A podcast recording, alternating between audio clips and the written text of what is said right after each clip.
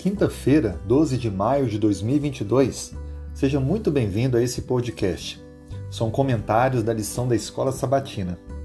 Hoje o nosso tema Ló em Sodoma.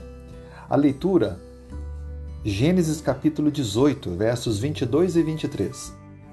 Então partiram dali aqueles homens e foram para Sodoma. Porém Abraão permaneceu ainda na presença do Senhor, e aproximando-se a ele, disse: Destruirás o justo com o ímpio? A história de Abraão, ela chega a um momento bem intrigante.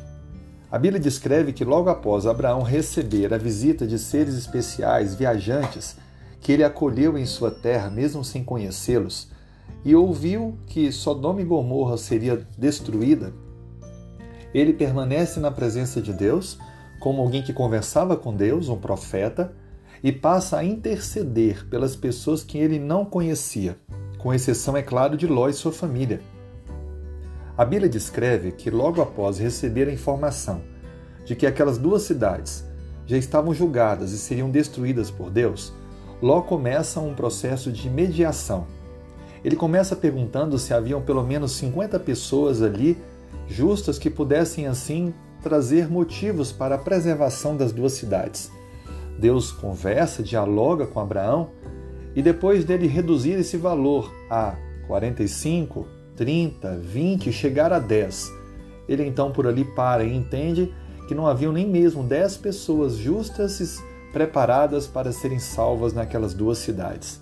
Como de fato aconteceu, apenas quatro saíram: Ló, sua esposa e as duas filhas.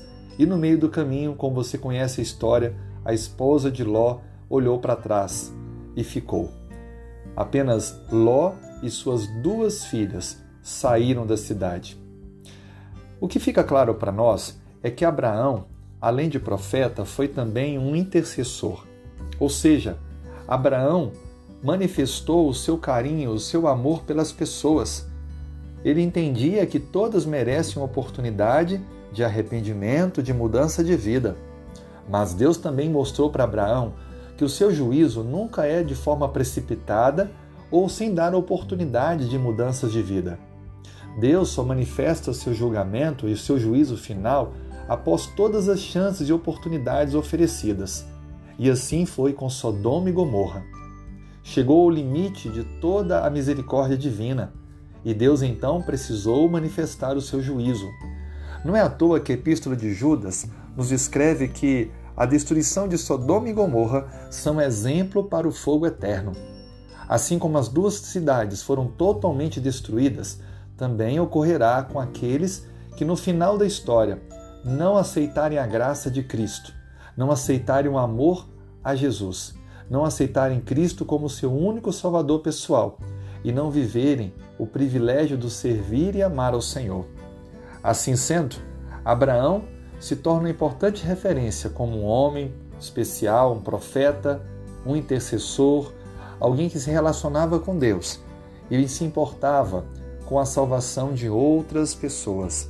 Mas também aprendemos que Deus é amor, Deus é graça, mas também é justiça e manifestará, assim como fez com Sodoma e Gomorra, o seu juízo sobre a terra. Jesus em breve vai voltar. Esse é o momento de nos prepararmos para o retorno dele entregando o coração, a vida e estando assim a cada dia mais amigos de Jesus. Vamos então juntos fazer uma oração? Senhor, muito obrigado pela tua graça e pelo teu perdão. Nos prepare para a eternidade. Nos transforme. Atenda aos anseios e os pedidos que temos em nossa mente e coração. Perdoe nossos erros e, por favor, que nós possamos ser como Abraão que possamos nos importar com as outras pessoas, interceder por elas, anunciar-lhes o Evangelho da salvação enquanto ainda há oportunidade. Oramos em nome de Cristo. Amém.